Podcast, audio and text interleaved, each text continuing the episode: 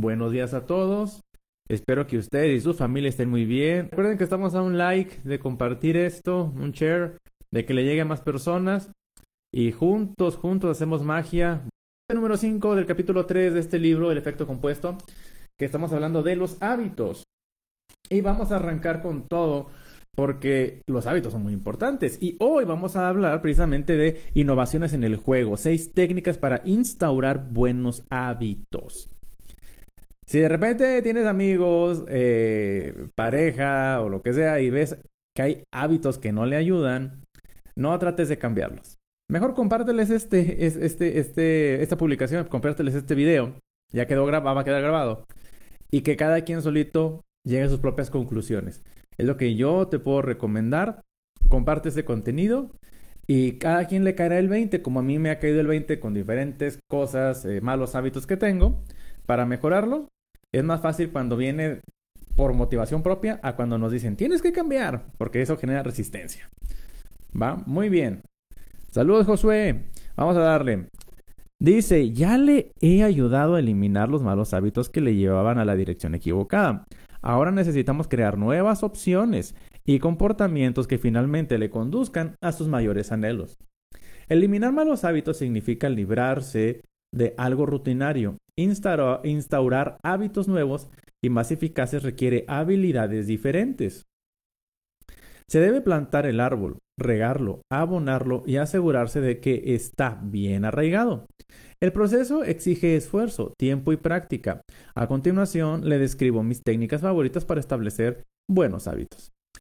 John C. Maxwell, un experto en liderazgo, decía, nunca cambiará su vida a menos que cambie algo a menos que cambie algo que haga diariamente.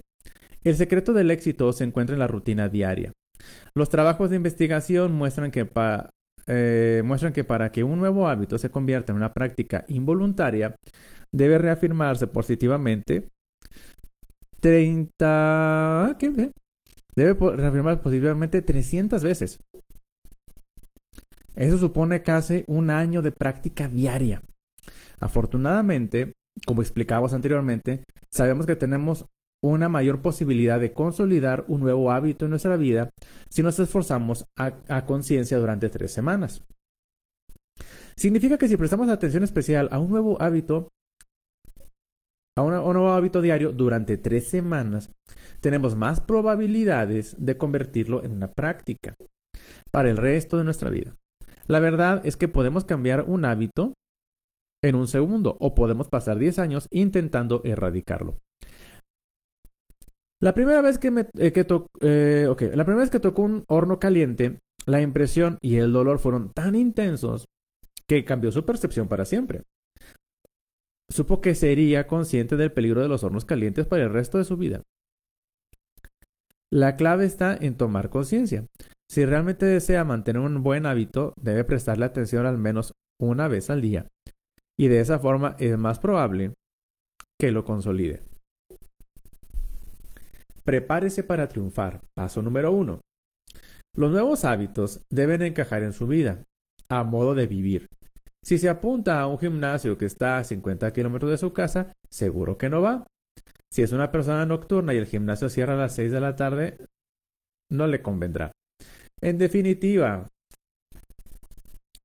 el gimnasio tiene que estar a mano y ser adecuado a su horario. Si desea perder peso y comer sano, tendrá que asegurarse de que el frigorífico y la despensa contienen opciones sanas. ¿Quiere evitar atiborrarse de chucherías de la máquina expendedora cuando le entra hambre a media mañana?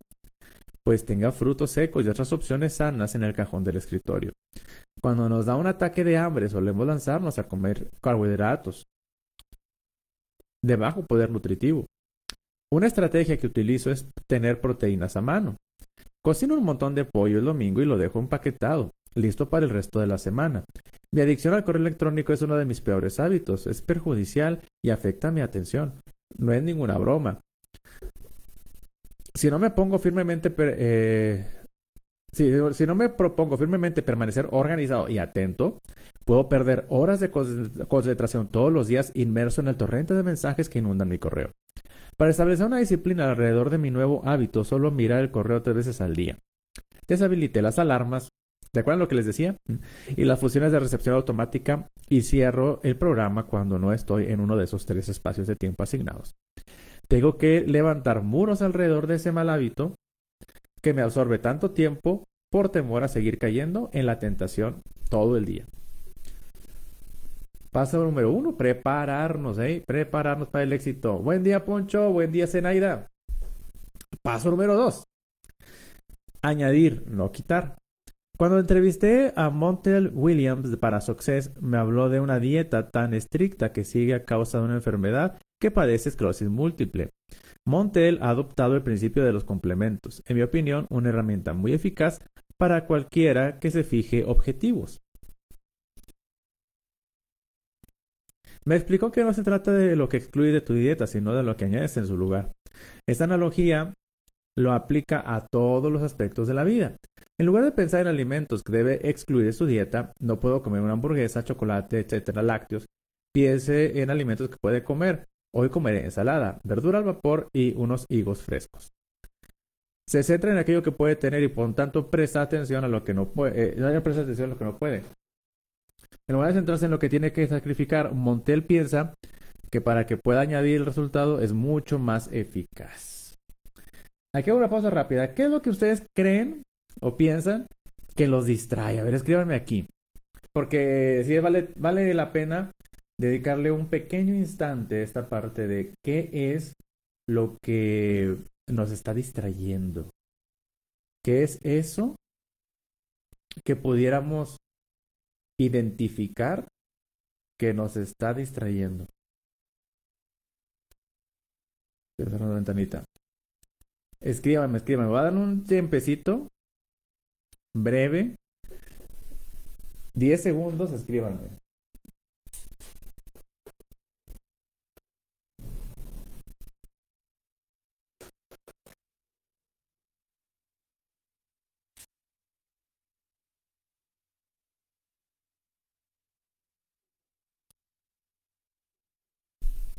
El celular.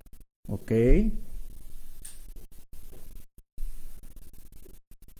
El celular distrae. ¿Ok? A ver, ¿qué más dice por aquí? El Facebook, las actividades de la casa. Ajá.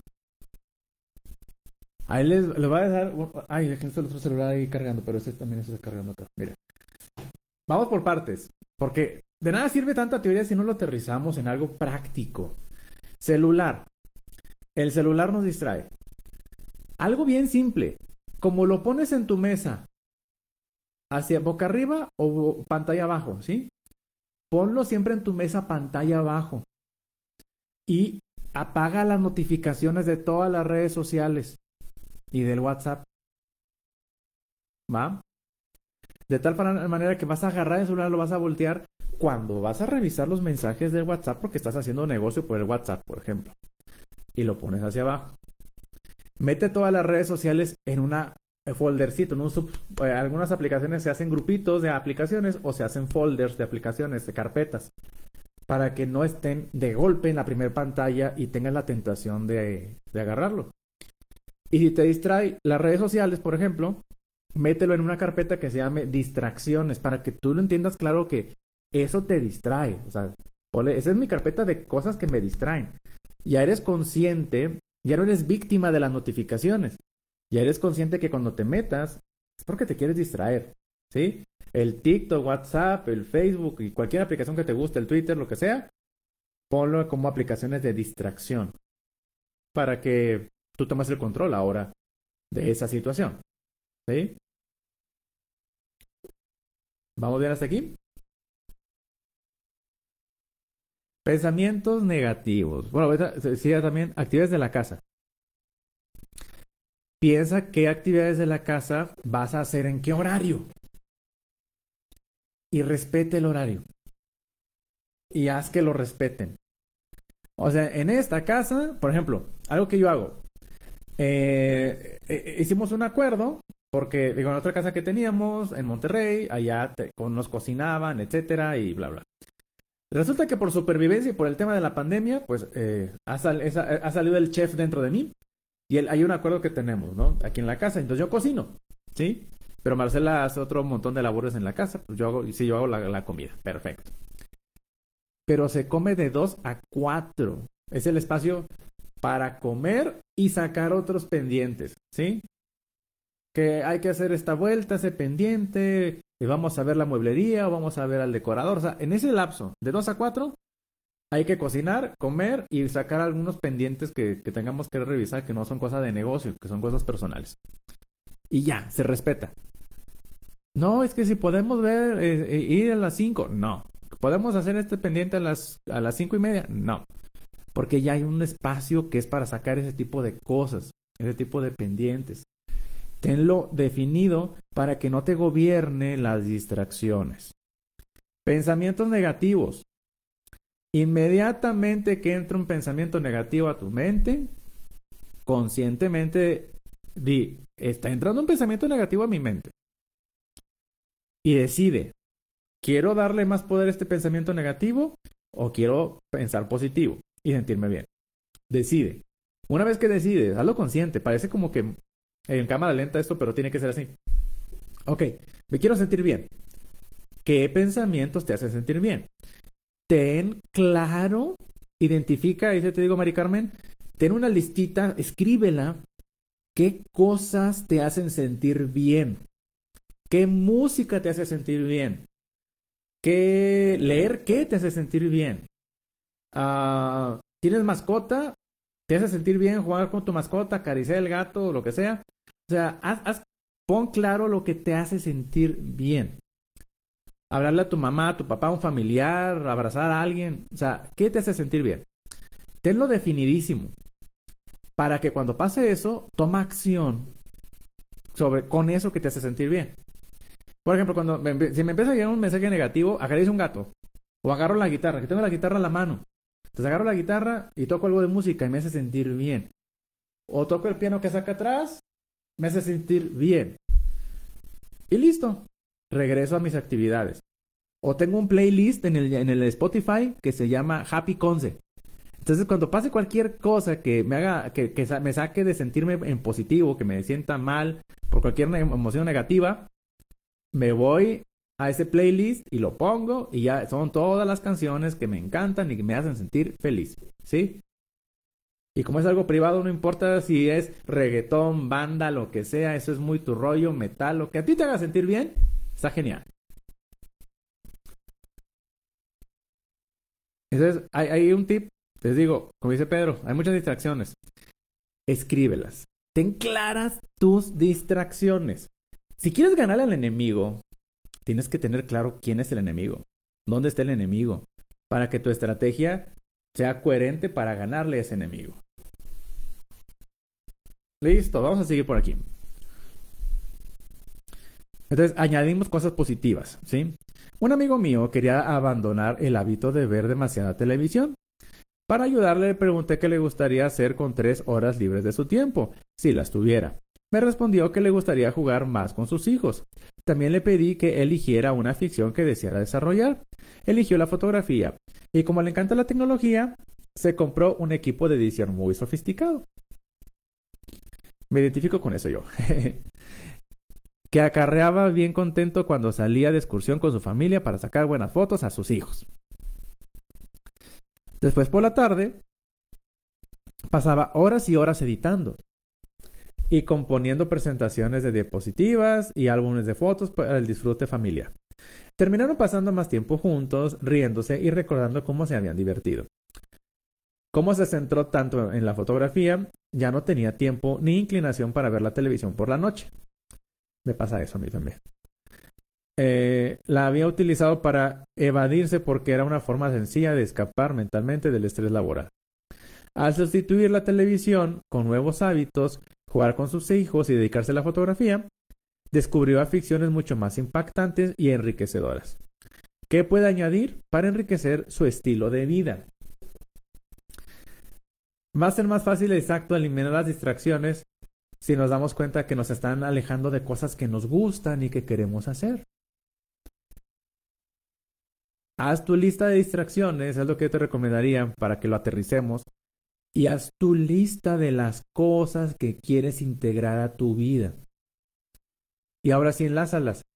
Es que si dejo de ver tanta tele voy a tener más tiempo para bailar. Si dejo de, eh, ver, eh, de, no sé, de perder el tiempo con las distracciones del hogar, voy a tener más tiempo para hacer más dinero, voy a tener más tiempo para viajar, voy a tener más tiempo para mi desarrollo personal, voy a tener más tiempo para lo que sea, para hacer ejercicio, para estar con mi familia, para disfrutar, lo que tú quieras.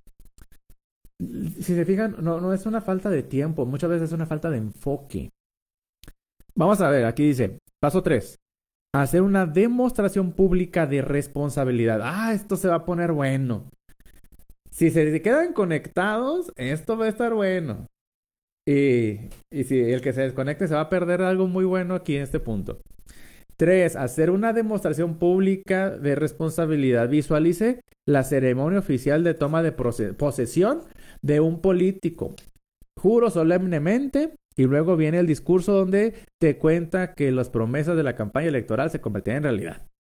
Cuando estas afirmaciones son del dominio público, ese individuo sabe que le haremos responsable de las acciones que traicionan sus promesas o le elogiaremos por su avance hacia los objetivos marcados. ¿Quiere consolidar ese nuevo hábito que ha elegido? Pida al gran hermano que le vigile. Nunca había sido tan fácil como ahora en todos estos medios sociales a nuestra disposición me contaron la historia de una mujer que decidió controlar sus finanzas mediante una bitácora o blog de sus gastos diarios. Invitó a su, invitó a su familia, amigos y compañeros a trabajar en lo que eh, hacía sus compañeros del trabajo, a que vieran cómo gastaba. Y al encontrarse bajo el escrutinio de tanta gente que se volvió más responsable y disciplinada con sus finanzas. En una ocasión ayudé a una compañera a dejar de fumar diciendo que todo, diciéndole, diciendo a todo el mundo en la oficina, atención, Elena ha decidido dejar de fumar. ¿No es estupendo? Acaba de fumarse el último cigarrillo. A continuación, colgué un calendario enorme en la sección donde trabajaba.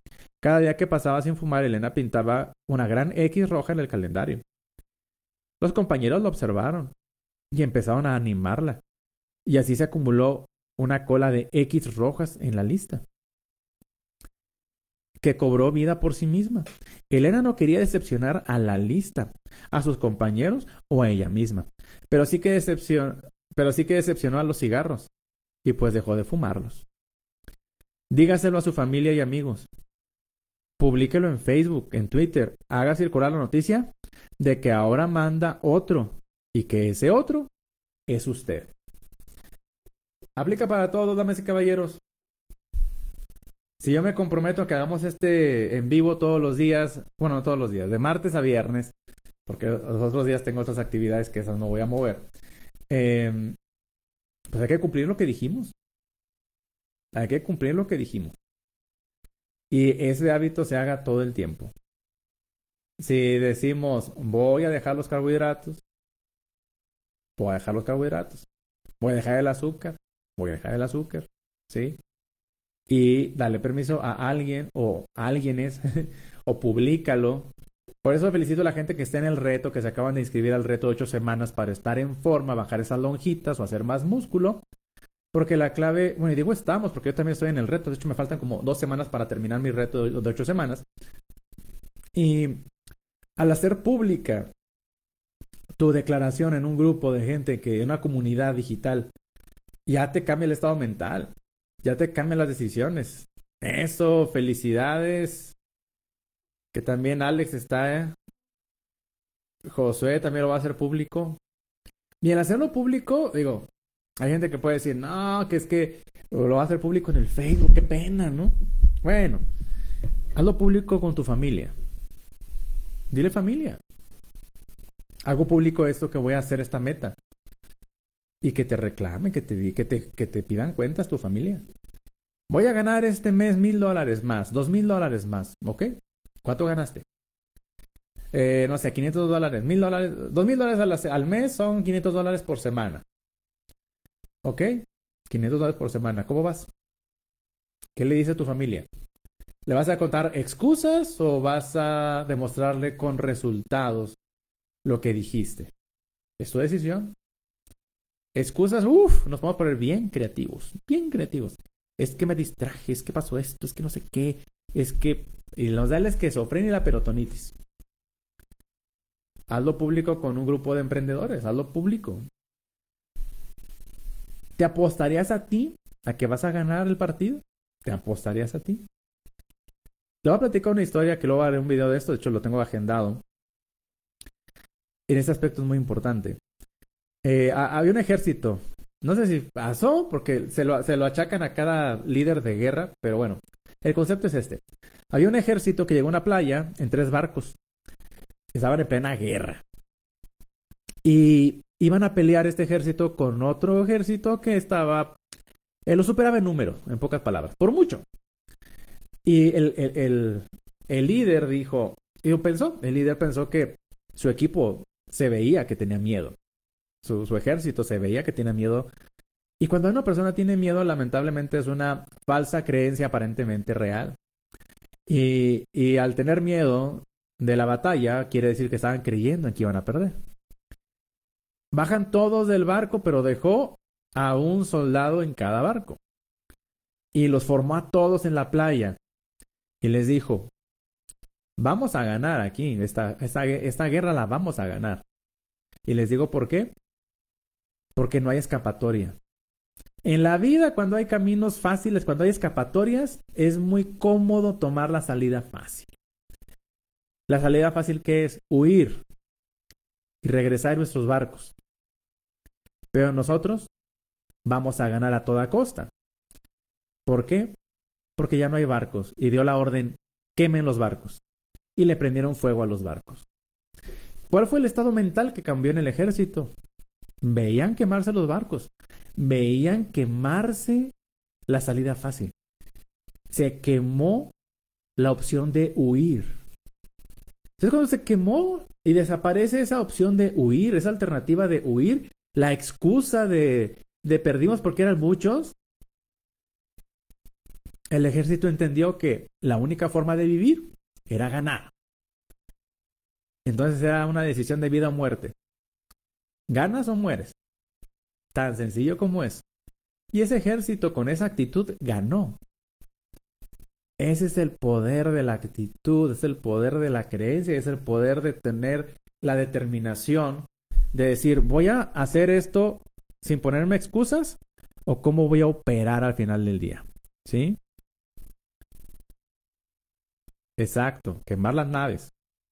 Quema tus naves, por ejemplo, digo, hay una amiga que quiero mucho y no emprende por miedo. Y, y, y porque tiene su trabajo y le da miedo descuidar el trabajo, etc. Yo le digo, quema tus naves. Pero no tenemos esa cultura, si lo entiendo. Cuando yo empecé a hacer, cuando empiezo a hacer un negocio nuevo, les digo algo total transparencia dejo de, tomar dinero del negocio anterior o de las opciones anteriores que tenga. ¿Por qué? Porque así me obligo a hacer que este negocio jale, acomode lugar. Quemo mis naves. ¿Qué hago con el dinero de, de otro negocio? Lo ahorro, lo guardo, lo guardo, lo guardo, lo guardo, no lo toco. Digo, ahora me obligo a hacer que este nuevo negocio funcione a como de lugar. Porque de ahí voy a comer. ¿Cuál es la salida fácil? Ay, pues el otro negocio como quiera me da X cantidad. Ay, de aquí agarro. No pasa nada. La mente es canija. Por eso hay que dirigir la mente hacia donde nos conviene. Eh, dice aquí. ¿Quiere considerar, considerar ese nuevo hábito que ha elegido? En una ocasión, ayudé a una gran compañía a dejar de... de una compañía de ese ya lo vimos aquí, Twitter, listo. Dice, cuatro. Buscar el apoyo de un amigo. Hay pocas cosas con tanto empuje como dos personas agarradas del brazo encaminándose a una meta. Para aumentar su posibilidad de triunfo, busque un amigo. Alguien ante el que tenga que rendir cuentas. Alguien que le ayude a consolidar sus nuevos hábitos y al que pueda devolver el favor. Yo, por ejemplo, tengo lo que llamaría un colaborador de rendimiento máximo.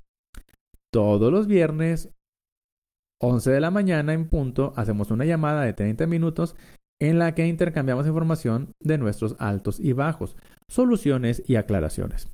Solicitamos del otro las opiniones necesarias y nos rendimos cuentas mutuamente. Puede buscarse un amigo para pasear, correr o ir al gimnasio, o bien para intercambiar y charlar libros de desarrollo personal. ¿Qué piensan por acá? Dice que mala nave, sí. Súper. 5. Competición y camaradería.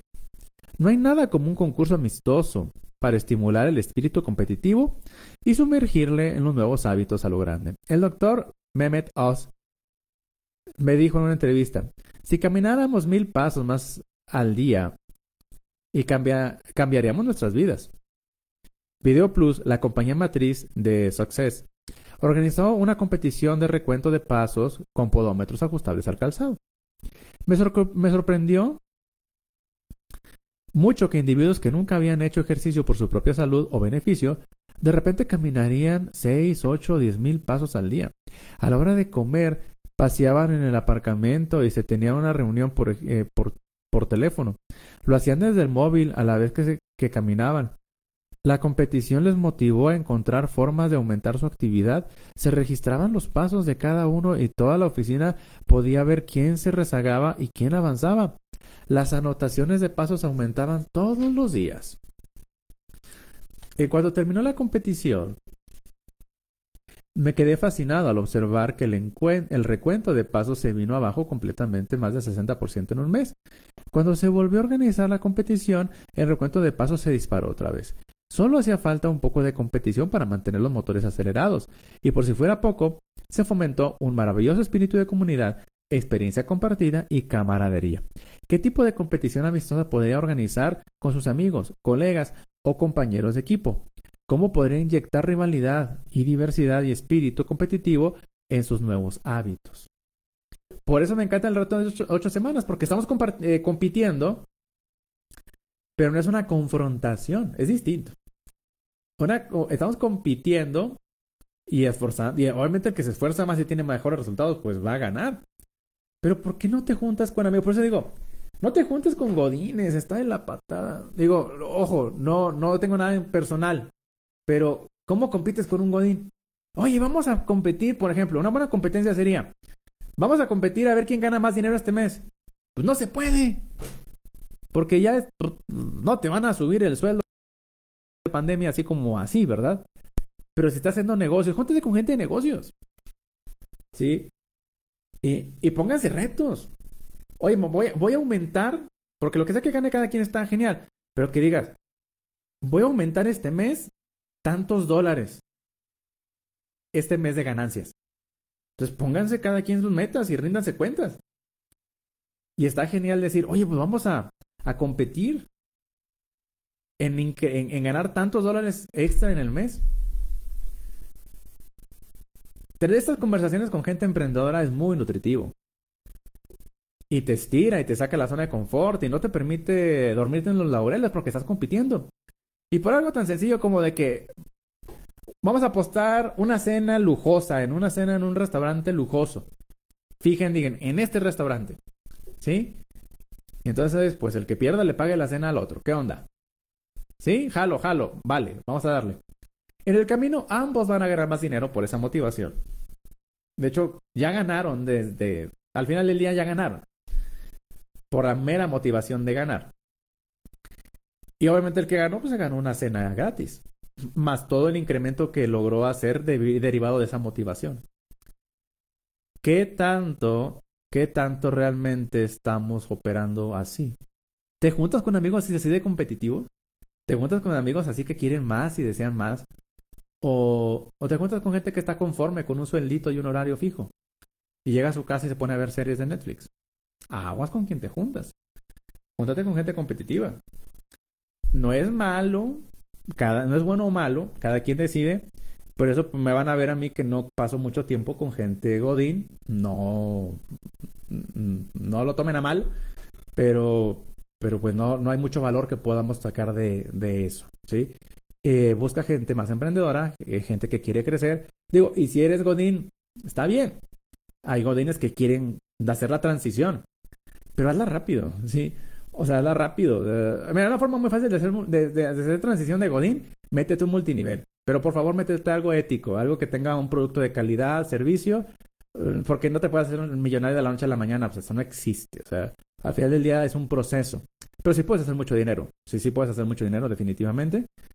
Y, y júntate con gente que, que diga, no sé, si te cuentas con cuates del multinivel, este mes el que gane mil dólares más eh, primero, el que gane mil dólares primero, le va a pagar la cena al otro. Súper bien, ¿sí?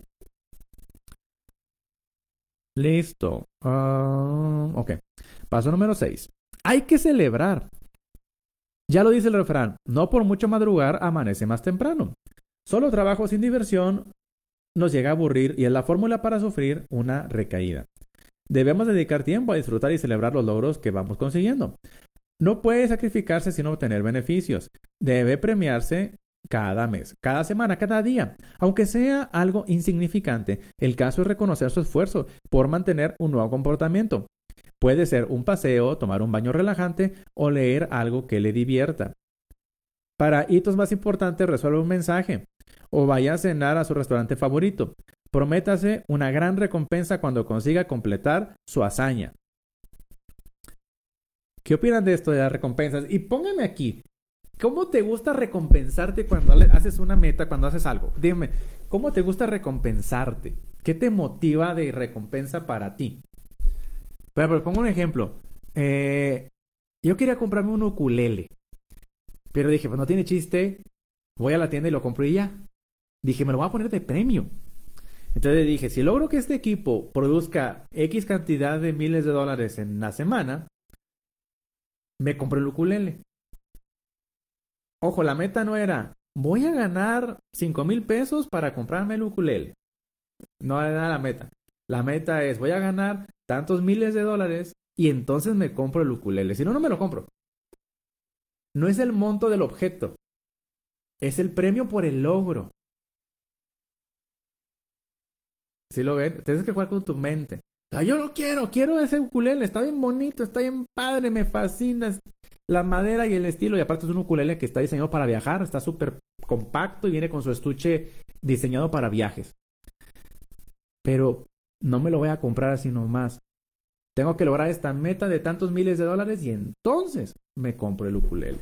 ¿Cómo estamos condicionando esa mente? Yo compito para mí. Eso. ¿Hay que competir con nosotros? Sí. Pero el hecho de que tengas un adversario en una competencia auténtica te va a motivar bastante. Sí. Te lo digo por experiencia. Yo compito conmigo todos los días. Pero si compito con alguien, se pone más divertido. Porque te va a estar picando el orgullo. Hey, ¿qué onda? Te voy ganando. Ah, me vas a ver al rato. Tengo una estrategia te voy a rebasar, ni me vas a morder el polvo. Pero una competencia sana, ¿sí? Una competencia sana te da energía, te da adrenalina, te motiva. ¿Qué es eso que, mi estimado Josué? Ahí ponme la, porque no, no te entendí. Y aquí escriban a ustedes qué les motiva de premio. ¿Qué te darías de premio si logras tu meta, tu objetivo de negocio, por ejemplo. ¿Qué te pondrías de premio? Irte a un spa, ¿te gustan los masajes? Irte a, a un viaje, irte de fin de semana a un pueblo mágico. ¿Qué te gusta? Comprarte un relojito, comprarte un accesorio, ir de shopping, comprar ropa nueva, no sé. ¿Qué te mueve? Y Josué, cuando dices qué es eso, ¿qué es? Ahorita me escribes porque como hay desfase del Facebook a cuando me escriben, entonces nada más este... ¿Te refieres al ukulele? ¿O, qué? Me dices ahorita... Si te, refieres a eso y te digo qué es. Vamos, listo. Vamos a avanzar. Sí, hay, un buen tiempo de retraso aquí con el, el Facebook. Dice, cambiar es difícil. Yupi. Hay algo común, el 99% de los perdedores y triunfadores, todos odian hacer las mismas cosas. La diferencia es que los triunfadores las hacen de todos modos. Cambiar es difícil. Ese es el motivo por el que mucha gente no transforma sus malos hábitos y la razón por la que hay tantas personas infelices y con mala, salud. Lo que más me fascina de esta realidad es que si cambiarse fuera cambiar fuera fácil, todo el mundo lo pusiera en práctica. Sería mucho más difícil para nosotros destacar y triunfar. Lo ordinario es fácil y lo extraordinario es lo que nos separa de la masa. Personalmente las dificultades siempre me hacen feliz. ¿Por qué? Porque sé que la mayoría de la gente no se esforzará por superarlas y por lo tanto es más fácil para mí ponerme al frente y tomar una iniciativa. Me encanta lo que dijo el doctor eh, Martin Luther King Jr. Con tanta elocuencia, un hombre se mide por dónde se encuentra en momentos de bienestar y comodidades, sino por dónde se encuentra en momentos de reto. Cuando continuamos, a pesar de la dificultad, el cansancio y la adversidad, es cuando conseguimos mejorar y sacar ventaja en la competición. Aunque sea duro o tedioso, hágalo de todos modos. La perseverancia y la magia del efecto compuesto le recompensará generosamente. Estoy viendo sus comentarios por aquí. Eso, ¿quieres un PlayStation 5? Súper bien. Póntelo de meta. O sea, gana el doble de lo que cuesta el PlayStation. Y póntelo de meta y digo, órale, lo voy a conseguir. A ver, espérame. Voy a poner aquí que se vean los comentarios todos completos porque son varios. Ah, el reto de ocho semanas. Claro, Mari Carmen, muy bien. No, hombre, pues es bien fácil, Mari Carmen. Todos, en México, todos tenemos un amigo gordito. Y le vamos a ponernos ya bien fit. Vamos a ponerlos ya bien sexys. ¿Qué onda? ¿Jalas o te quedas igual? ¿Qué viste, Josué? No sé qué ya viste, pero dime qué viste. ¿Existe algo de interferencia en la cámara? Es por los lapsos. Ay, sí. La transmisión del Facebook Live, directo del Facebook, no es tan de buena calidad. Sorry, chicos y chicas. Eh, pero no sé, el, el Zoom mm, cambió Facebook y no dejó enlazarlo. Pero hoy hago las pruebas para que quede al 100 para mañana. Si quieres seguirme en TikTok, igual, cosa de guillón y sale. Haz cosas que te diviertan, ¿sí? El ukulele es muy divertido. Perfecto. Vamos a seguirle entonces. Tenga paciencia. Cuando abandone malos hábitos e introduzca otros nuevos, recuerde que debe tener paciencia. Se ha repetido el comportamiento que desea cambiar durante 20, 30, 40 años o más, debe suponer que le llevará tiempo y esfuerzo antes de ver resultados duraderos. La ciencia nos enseña que los modelos de pensamiento y acción repetidos muchas veces crean un diseño neuronal, surco cerebral o conjunto de neuronas interconectadas que transmiten los modelos de pensamiento de un hábito concreto. Los hábitos se benefician de la atención. Cuando prestamos atención a, nuestros hábitos, activamos el diseño neuronal, el cual libera pensamientos, deseos y acciones relacionadas con ese hábito. Afortunadamente, el cerebro es maleable. Si dejamos de prestar atención a nuestros malos hábitos, esos diseños neuronales se debilitan. Cuando formamos nuevos hábitos, reformamos los nuevos diseños neuronales con cada repetición hasta que estos dominan a los antiguos. Les hago una aclaración con esto de los em, de, la, de la parte neuronal. En programación neurolingüística le pregunté a mi profe, oiga, profe, ¿qué tan cierto es ese dicho que dicen chango viejo no aprende trucos nuevos? Y me dijo, es mentira. Es mentira. A menos que tengas un problema fisiológico, un daño en tu cerebro fisiológico, físico, un daño eh, te golpeaste o lo que sea, un daño neuronal, tienes la misma capacidad de aprender, desaprender y reprogramarte que cuando eras bebé. Tienes la misma capacidad. El tema es la voluntad y la estrategia de cambio para lograrlo. Dije, ¿de veras? Sí. O sea, tú puedes aprender piano igual que un niño. Tú puedes, más que el niño no tiene creencias limitantes. Es que no puedo, es que es difícil, es que si toco y me critican. O sea, su mentecita está limpiecita. Lo único que tienes que hacer es detectar qué es lo que te frena, cambiar esas creencias, ponerte a practicarlo y desarrollar la habilidad de lo que sea. ¿Sí? El hábito de lo que sea. Por eso ponerle atención, reconocer el hábito para dejarle poner atención al hábito malo ponerle atención al hábito nuevo y repetirlo de forma consciente, se te va a hacer automático. Dice, crear nuevos hábitos y crear nuevos diseños neuronales. Lleva tiempo, tenga paciencia. Si pega un bajón, no le dé importancia, no se torture y vuelva a la carga. No pasa nada, todos sufrimos contratiempos, simplemente intenta otra estrategia que refuerce tu entrega y constancia. Si sigue insistiendo, se beneficiará enormemente a propósito, de a propósito de beneficios. Y en el siguiente capítulo es donde realmente empezamos a destacar entre la multitud donde el efecto multiplicador toma realmente forma. Después de todo, el, eh, el disciplinado esfuerzo que ha aplicado siguiendo los principios de los tres primeros capítulos, es hora de obtener la recompensa. Un gran momento. ¿Cómo beneficiarse del efecto compuesto? Resumen de acciones para practicar. Primero, Identifique sus tres mejores hábitos, los que apoyan su objetivo más importante. Identifique tres hábitos malos que le desvían del curso trazado para conseguir su objetivo más importante.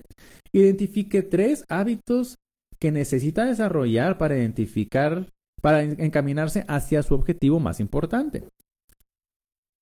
2. Identifique su motivación esencial. Descubra qué le estimula y anima para conseguir grandes resultados. Descarga el documento Evaluación de Valores Esenciales en compoundeffect.com diagonal free. 3. Busque su motivación. Diseñe objetivos concisos, persuasivos, dignos de admiración. Listo, felicidades, acabamos este capítulo. Mañana le seguimos con el capítulo número 4 que se llama Momentum. Esto va a estar bastante bueno, bastante bueno. Vamos a ver qué saliendo por aquí.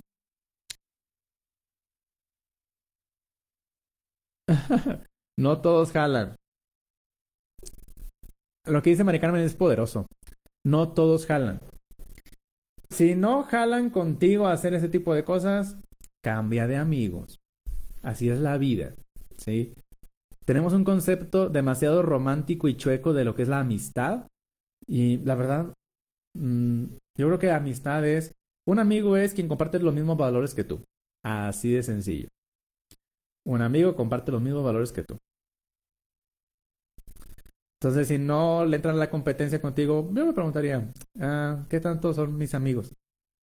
O son amigos para otra cosa, ¿sí? Tengo amigos para la pachanga, tengo amigos para el estudio, tengo amigos para el crecimiento, tengo amigos para... Entonces, tal vez tienes que simplemente decir, bueno, Mm, necesito buscar amigos competitivos. Amigos que sí le entren en ese tipo de retos. Como si quiere, tengas amigos que juegan básquetbol, lo sigo queriendo, mis amigos, pero ahora quiero jugar béisbol. Búscate amigos para jugar béisbol. No van a ser los mismos amigos del básquetbol. Y cuando quieres jugar básquetbol, vas con los amigos del básquetbol. Y no tiene nada de malo, pero ahora quieres jugar también béisbol. Tú decides, ¿sí? Muy bien, damas y caballeros, hasta aquí lo dejamos. Deseo que tengan un día espectacular. Pinta que va a estar algo, va a estar muy interesante. Hoy va a ser un día bastante, bastante ocupado, muy productivo. Deseo que ustedes y su familia se mantengan muy saludables, con perfecta, perfecta salud, armonía, salud física, financiera y emocional. Nos vemos mañana, 9 de la mañana. Bye, bye.